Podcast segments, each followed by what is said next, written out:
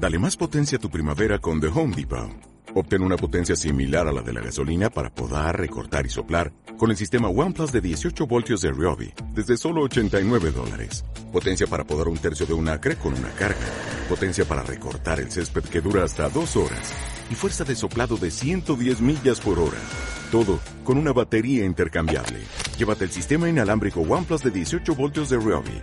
Solo en The Home Depot. Haces más. Logras más.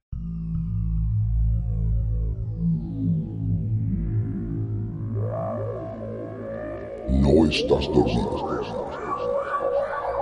No estás despierto. Estás en el círculo.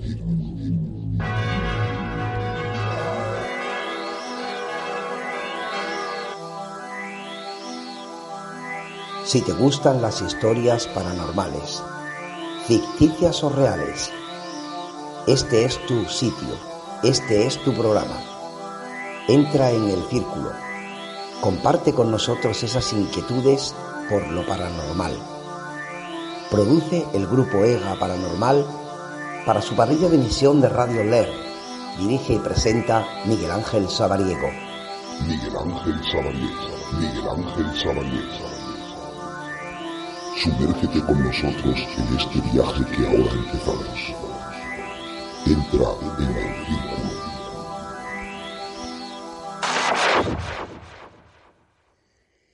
Muy buenas noches, queridos radio oyentes. Bienvenidos a una cita más ineludible con la literatura ligada al misterio. Una cita más con el programa En el Círculo. Hoy os traemos esta quinta parte de la ya conocida historia pandemia, que nos ha tenido durante cinco meses enganchados para ver el desenlace final que se verá en este programa. Pero antes de ello, a mí me gusta hablar un poco de lo que hacemos en EGA ya que con la pandemia, la real, la que tenemos, estamos muy limitados, pero no paramos de trabajar día a día en conseguir objetivos. Hemos terminado ya el proceso de la cuenta bancaria que os contamos en el programa pasado. Nos han reconocido como entidad jurídica con personalidad propia para para ejercer en su nombre y trabajar también en la divulgación del misterio y eventos y por supuesto sacar recursos suficientes para la autofinanciación. Estamos ahora ya trabajando en el carnet identificativo y evidentemente eh, nos entregarán en breve el sello mm, oficial de la asociación. Con esto hemos terminado todo el proceso y es cierto que hemos estado mucho tiempo. Queda un paso más, preferimos no hablar de ese paso, que aunque no es obligatorio, sí recomendable, ya lo comenté en el programa anterior. Hemos tenido un problema gordo, un problema grave en Radio Leer, el ordenador que gestiona todas las grabaciones de este y de los tres programas restantes de la parrilla de emisión, pues ha tenido una avería pues importante para la que hemos pedido colaboración entre todos para subsanar este, este tema. El programa en el círculo se grabará por otras vías que no afectará a esta historia y, y como ya estáis viendo al, al desarrollo del mismo, pero sí que afecta en general al resto de programas de la parrilla de emisión. Mientras solventamos todo eso, seguiremos adelante pues con nuestro con nuestro quehacer en este programa. Recordar que se acaba pandemia, pero no se acaba el programa en el círculo, que seguirá alimentado, estoy seguro, por esta y historias como esta que mandéis o que creemos nosotros mismos y que seguirán pues teniendo esta temporada, lo que queda de ella y la próxima. No, no pensamos dejar el programa en el círculo porque creemos que es un programa que está teniendo éxito y sobre todo que nos está gustando, nos están gustando o se están gustando, que es lo más importante, las historias que aquí se, se narran. Y dicho todo esto, vamos a ese quinto capítulo de, de pandemia. Recordáis que en el capítulo anterior los chicos, Paul y Peter, han tenido que probar esa vacuna con un crío que encontraron en los aparcamientos y que estuvo en casa con ellos. Han tenido dificultades cada vez más para salir a la calle, donde seguía muriendo gente a montones y donde los gobiernos mundiales ya estaban haciendo pesquisas, ya les culpaban a ellos hasta el punto que ya la policía había emitido una orden de búsqueda y captura contra Peter y Paul. Además, en España seguía la prensa revolucionada y bueno, seguían sin saber gran parte de la verdad.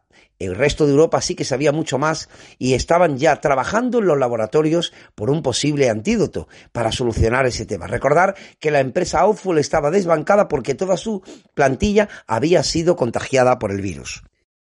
En este capítulo veréis el, desenlace final de Peter y Paul, cómo ¿Y qué hará la policía para intentar capturarlos con esa orden que ya está emitida por todo el mundo?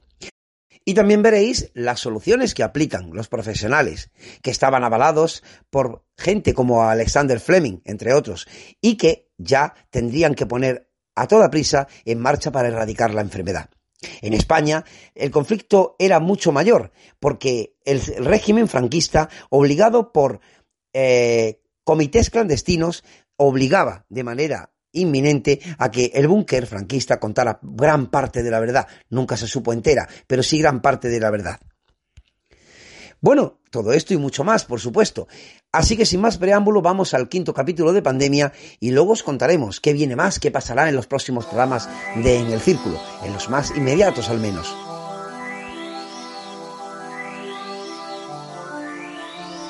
Pandemia, capítulo 5, culpables.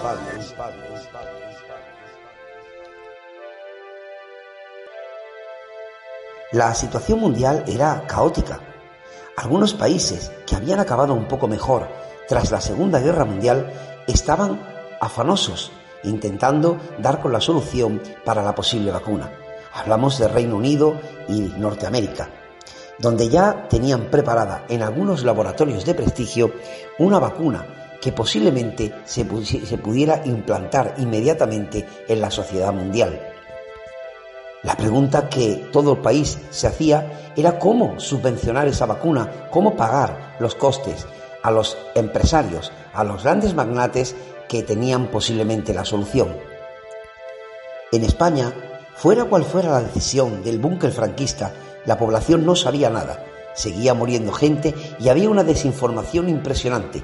Las calles se llenaron de gente manifestándose en pequeñas concentraciones clandestinas que inmediatamente a palos eran disueltas por la policía. Mientras el ministro de la Gobernación y el propio caudillo intentaban amordazar a la prensa como podían, se crearon unos comités clandestinos de ciudadanos que a espaldas del búnker franquista tiraban hostavillas por la calle todas las noches. Cuando amanecía en todas las ciudades importantes españolas, las calles estaban bañadas de papeles blancos con letras negras que escribían la realidad que llegaba extraoficialmente a nuestro país de lo que estaba pasando con la pandemia. Sería a las 8 de la mañana. Mientras Paul y el crío dormían placenteramente, Peter se levantó. Se asomó a la ventana y en la calle veía a los últimos rezagados que habían estado durante toda la noche mordiendo y contagiando a gente. Amaneció un día gélido, pero con cielo despejado Mientras Peter observaba a esos rezagados, miró al cielo y pensó, por centésimas de segundo, en lo que estaba pasando y sobre todo en lo que habría de venir. Con la mente absorta en una sola idea, giró la, vista hacia atrás y vio cómo Paul y el crío dormían. Nuevamente miró al cielo y miró abajo, hacia la calle, donde ya no quedaba prácticamente gente. Sin pensarlo, se apoyó en la ventana y se lanzó al vacío. En centésimas de segundo llegó al suelo, pero mientras esto ocurría, pasaron por su mente cien mil cosas. Entre ellas, no podrán culparme, no podrán llevarme a la cámara de gas o a la silla eléctrica. En esos segundos, tan rápidos, pasó toda su vida de repente. Y Peter se estampó contra el suelo, en pocos segundos su vida se esfumó y yacía en el suelo con un gran charco de sangre. Los gobiernos mundiales habían comunicado ya que habían hecho pruebas en el continente americano y en el Reino Unido con las vacunas que habían probado en algunos ciudadanos y que parecía que estaban siendo satisfactorias. Los telégrafos comenzaron a funcionar a toda, a toda marcha para hacerle llegar a todos los mandatarios de los países que estaban en condiciones de poder ofrecer una vacuna. No se hablaba del pago, pero era evidente que el mundo entero se endeudaría con los principales laboratorios norteamericanos y del Reino Unido. Serían las nueve de la mañana cuando Paul se levantó para desayunar. Empezó a mirar por la casa y vio que su compañero no estaba, pero él pensó que habría salido a buscar alimento. En estos instantes se despertó el crío, que le dijo, ¿Dónde está Peter? Él le dijo, no sé, pero vio la ventana abierta y le preguntó al crío si había sido él quien la había abierto. Fuera hacía mucho frío. Se dispuso a cerrar la ventana, pero oyó gritos en la calle y se asomó. Cuando bajó la cabeza para ver lo que había, vio como su amigo Peter yacía en el suelo junto a un chanco de sangre. Algunos curiosos se ve que habían avisado al ejército y al lado, justamente al lado, había aparcado un camión que se disponía a sacar una manta para tapar a su amigo ya cadáver. Paul se quedó impactado, miró hacia atrás. El niño no decía nada.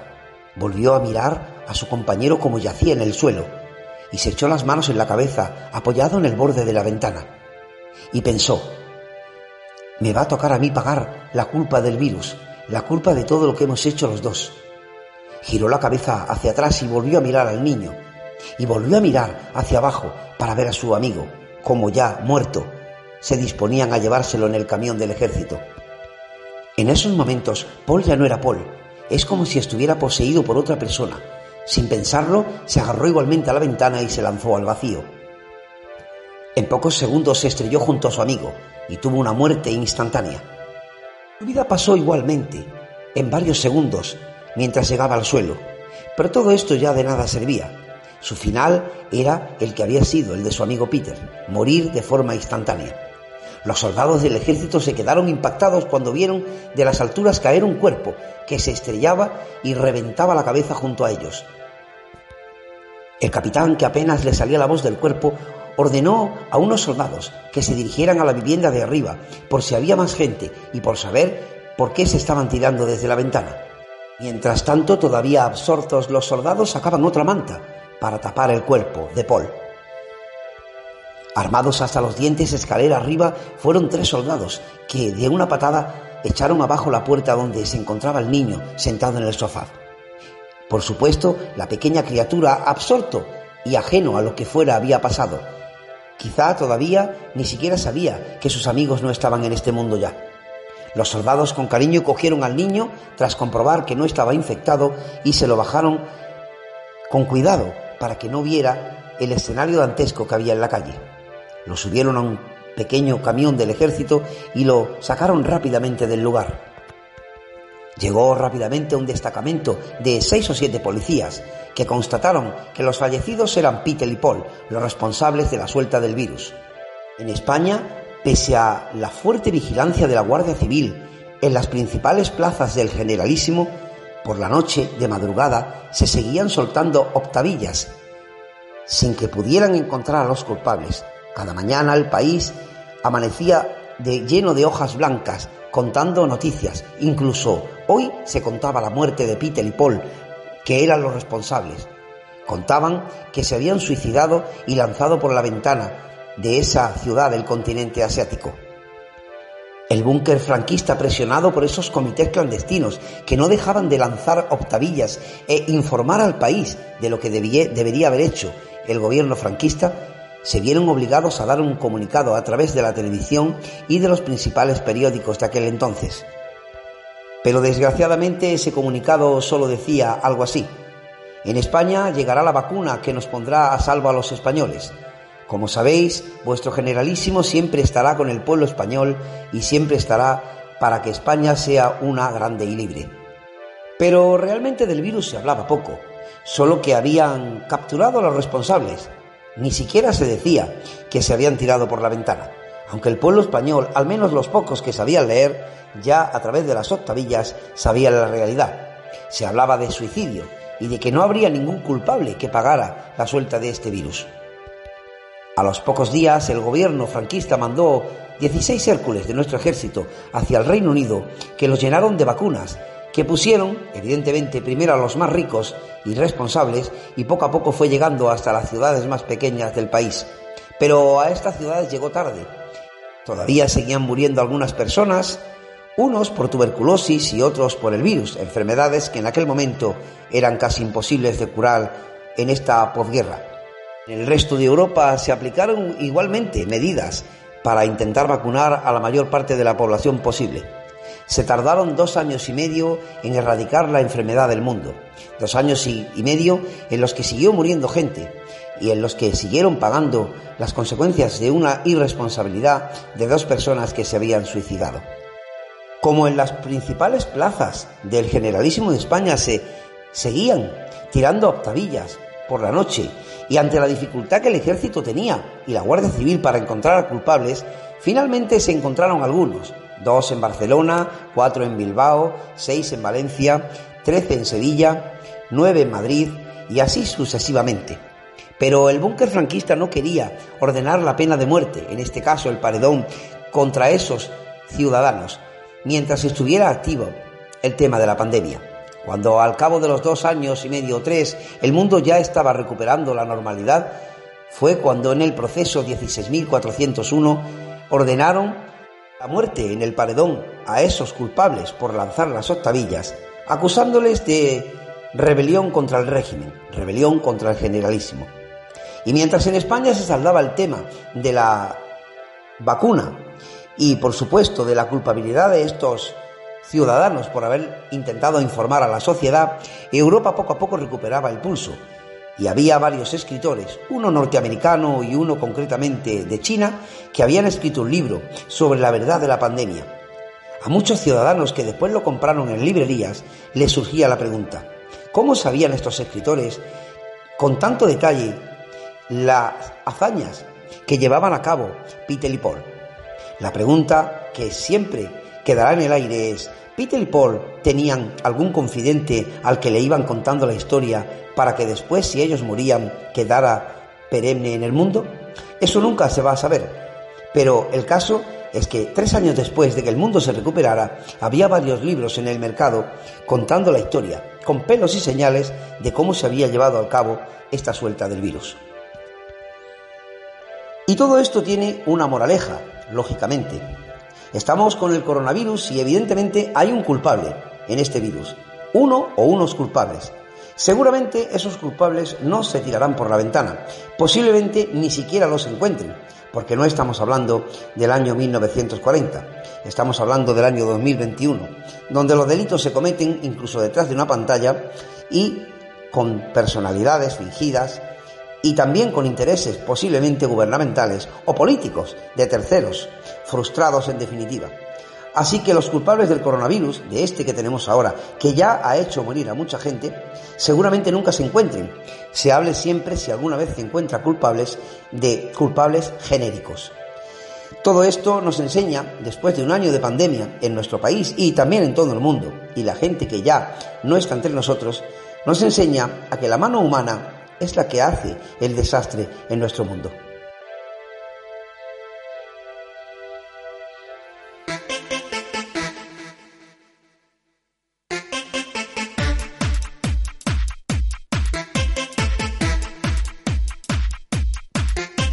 Estás en Radio Leer, la magia inconfundible de la radio. Una emisora con cuatro programas en su parrilla de emisión dedicados al misterio. La Esfera, la otra dimensión, con misterio y en el círculo. Solo aquí, en Radio Leer, desde Córdoba para el mundo.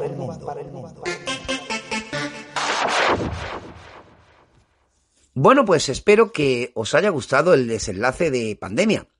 Yo creo que durante todos estos meses, cinco en concreto, hemos estado familiarizándonos y sobre todo ya hasta vamos a echar de menos a Peter y Paul y las tramas que nos traían en cada capítulo. Esa ha sido la intención de los que hacemos este programa, que, eh, os, que os guste, que estéis eh, eh, enganchados a esa literatura ligada al misterio, porque seguramente los escritores, la gente que se dedica profesionalmente a este mundo, pues también lo agradecen, porque la literatura tiene que tener su hueco en la divulgación del misterio. Y hemos querido y seguimos queriendo que esto sea así a través de este programa en el Círculo. Pediros disculpas, sin duda, por el retraso de este y por la interrupción del resto de programas de la parrilla de emisión. Y sobre todo también por la mala calidad con la que se subió al iVox el programa La Esfera Junior donde los chavales dieron todo de sí pero el problema en el ordenador ha sido más fuerte que las ganas que tenían ellos. Así que os pido disculpas y estamos barajando la posibilidad de, buscar o, repetir el programa o hacer uno mejor ya una vez que se haya solventado eso eh, del error que tiene y de la pieza que hay que sustituir en el ordenador. El compañero Álvaro pasará de la esfera, de la esfera junior a la esfera en concreto, porque creemos que ahí aprovechará mucho más sus conocimientos y, y estará mejor. Y en cuanto a lo demás, deciros y recordaros, no quiero terminar sin deciroslo, que podéis mandar vuestras historias, tanto en audio, ficticias o reales, o en texto, para que las dramaticemos aquí a nuestro correo electrónico ega.paranormal.hotmail.com. Y deciros que hemos creado una red social, estamos en Twitch como EGA-paranormal, también estamos en las redes de siempre, Facebook y YouTube como EGA Paranormal y TikTok y Instagram como EGA-paranormal. Y como siempre nuestro correo electrónico sigue siendo ega.paranormal.hotmail.com y nuestro teléfono y WhatsApp sigue siendo el 625 18 18 71. Y nuevamente, pues agradeceros el interés prestado en esta historia y en los programas anteriores de, este formato, en el círculo. Y sobre todo, os quiero dar una primicia, y con esto acabo, que es que os acordéis de el espejo. El espejo es una puerta que se abre al más allá y tendrá mucho que ver con nuevas historias o nuevas cosas que puedan ocurrir aquí en el programa En el Círculo. Posiblemente ya sea en la nueva temporada, no creo que sea en esta, pero os lo voy a ir dejando caer. Acordaros bien de El Espejo. Y bueno, dicho todo esto, muchas gracias por todo, gracias por vuestra atención y nos vemos en el próximo programa de En el Círculo. Hasta siempre. No estás dormido. No estás despierto. Estás en el círculo.